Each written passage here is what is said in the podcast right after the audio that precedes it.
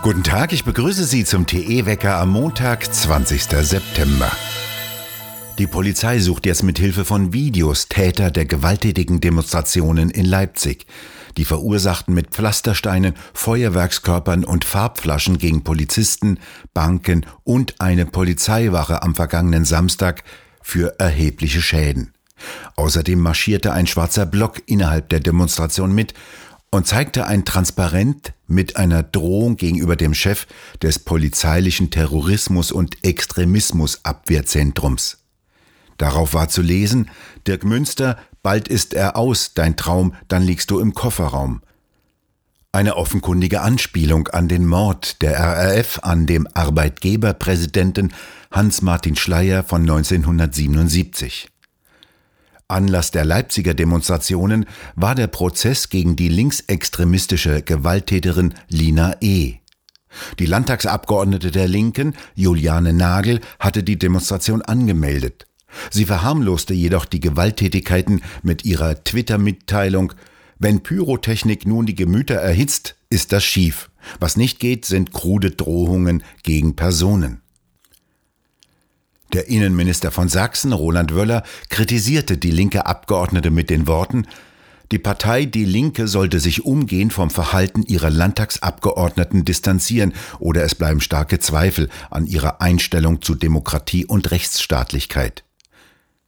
Landespolizeipräsident Horst Kretschmer teilte mit, insbesondere vor dem Hintergrund, dass eine Landtagsabgeordnete eine Versammlung anführt, aus der heraus unverhohlener Hass gegen einen leitenden Polizeibeamten und die Polizei geschürt wird, empfinde ich das als zutiefst empörend, undemokratisch und menschenverachtend. Soweit Landespolizeipräsident Horst Kretschmer. Die Polizei wagte nicht, das Transparent aus dem Demonstrationszug zu beschlagnahmen. Kurz vor den Wahlen sollen offensichtlich Verbindungen zwischen den Linksextremen und Rot-Rot-Grün nicht angesprochen werden. Heute soll Bundesfinanzminister Olaf Scholz vor dem Finanzausschuss des Bundestages zur Razzia in seinem Ministerium aussagen. Wie berichtet, hatte die Staatsanwaltschaft Osnabrück eine aufsehenerregende Durchsuchung des Bundesfinanzministeriums und des Bundesjustizministeriums veranlasst und damit Kanzlerkandidat Olaf Scholz in erhebliche Schwierigkeiten gebracht. Vorwurf, das Bundesfinanzministerium verhindere Ermittlungen gegen Geldwäsche, Drogenhändler und Terrortruppen. Die Razzia im Ministerium vom Bundesfinanzministerium veranlasste jetzt die SPD, öffentlich Stellung zu beziehen. Saskia Eskens, SPD-Chefin, kritisierte die Durchsuchung als unangebracht. Die Staatsanwaltschaft hätte die Informationen, die sie haben wollte, auch über Telefon oder online bekommen können, meinte Eskens.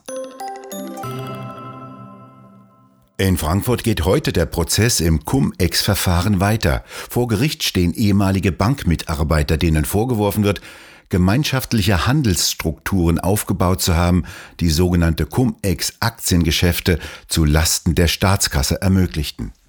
Neben dem Wirecard-Skandal ist der Cum-Ex-Skandal eine weitere offene Baustelle von Olaf Scholz. Das Finanzamt Hamburg ließ 47 Millionen Euro verjähren. Das war Geld, das die Bank auf Antrag vom Finanzamt bekam, das ihr aber nicht zustand. Scholz deckte den Vorwürfen zufolge die Verschleppung, die dann zum Verjähren führte. Ein Untersuchungsausschuss soll jetzt versuchen zu klären, welche Rolle Scholz einmal als damaliger Hamburger Bürgermeister und zum anderen sein Finanzsenator Tschentscher, ebenfalls von der SPD, spielte. Scholz stritt bisher alle Einflussnahmen ab, bestritt sogar, dass er sich mit Christian Olearius, einem der Eigentümer der im Zentrum stehenden Warburg Bank, getroffen habe. Doch es tauchten Vermerke von Olearius auf, nach denen er sich mit Scholz dreimal getroffen und die miserable Lage der Bank besprochen habe. In Kanada finden heute vorgezogene Neuwahlen statt. Premierminister Trudeau will wieder eine Mehrheit erringen, die er vor drei Jahren verloren hatte. Er hatte im August Neuwahlen ausgerufen, doch er könnte sich verkalkuliert haben. Umfragen zufolge könnte er sogar abgewählt werden. Viele Wähler kritisieren seine politischen Affären.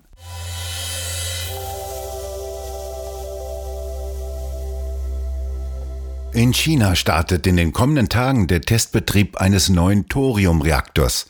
Dieser experimentelle Reaktor in Wuvei am Rande der Wüste Gobi benutzt Thorium anstelle von Uran als Brennstoff und flüssiges Salz als Kühlmittel. Ein ähnliches Konzept haben in Berlin Kernspezialisten mit dem Dual-Fluid-Reaktor entwickelt. Diese Reaktoren können nicht mehr durchgehen wie die ältere Bauart. Es fällt kein kritischer radioaktiver Abfall mehr ab. Dr. Götz Ruprecht hat sich den chinesischen Thoriumreaktor genauer angesehen. Ja, es gibt öfter solche, solche Sensationsmeldungen, die kommen auch nicht selten aus China, äh, weil China die, äh, viele Reaktortypen nachbaut. Das haben die so in den letzten Jahrzehnten nachgeholt das äh, fing natürlich auch an mit dem Druckwasserreaktor, den die ja inzwischen gut beherrschen und eigene Reaktoren da auch entwickelt haben.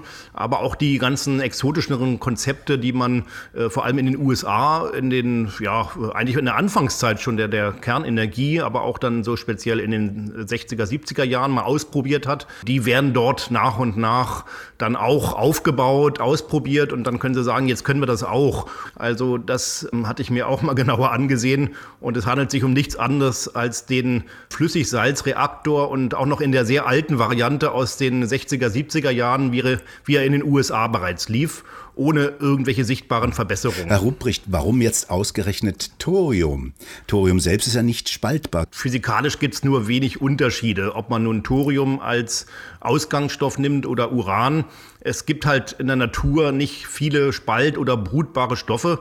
Sie haben es auch schon richtig gesagt, Thorium kann man nicht direkt spalten. Jedenfalls ist es sehr schwierig. In den thermischen Reaktoren, wie man sie heute betreibt, äh, kann man Thorium nicht direkt einfüttern. Es muss eine Weile drin sein, Neutronen einfangen, dann wird das zu Uran-233 und das wiederum kann man spalten. Das nennt man dann den ähm, Thorium-Uran-Kreislauf. Das klingt jetzt äh, alles ein bisschen technisch, aber das Prinzip ist das gleiche. Man äh, brütet erst etwas, ähm, was dann spaltbar ist. Also man macht über so einen indirekten Prozess die Energie nutzbar, die in den Kernen steckt. Also es gibt da so einige, einige Zwischenprozesse, aber im, im Prinzip ist das alles kein Unterschied, ob man nun Thorium oder Uran verwendet. Mehr dazu können Sie in dem ausführlichen Gespräch hören, das wir vor kurzem mit Götz Ruprecht führten und das Sie auf der Seite von TE finden. Seit Tagen wurde schon erwartet, dass auf der spanischen Kanareninsel La Palma ein Vulkan ausbrechen würde. Mehrere Erdbeben kündeten von Verschiebung von fast 11 Millionen Kubikmeter Magma im Inneren des Vulkans. Gestern Abend war es soweit. Im Süden der Insel brach mit einer Explosion ein Vulkan aus, ein Lavastrom breitete sich aus. Das Gebiet um den Vulkan ist dünn besiedelt, es wurden etwa 300 Menschen evakuiert.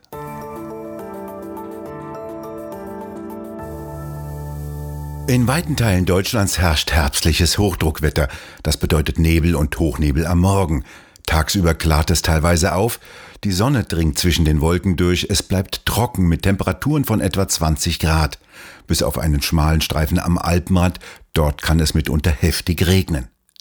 In der Nacht zum Dienstag bleibt der Himmel vielfach klar, es wird mit Temperaturen bis 8 Grad jedoch ziemlich kühl.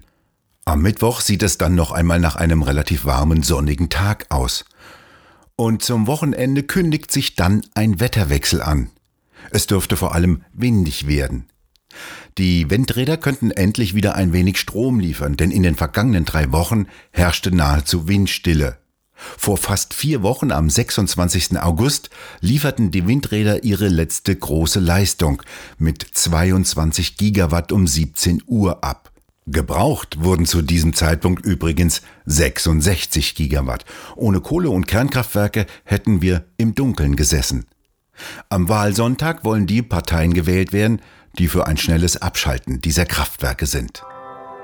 Wir bedanken uns fürs Zuhören und schön wäre es, wenn Sie uns weiterempfehlen würden. Und wir hören uns morgen wieder, wenn Sie mögen.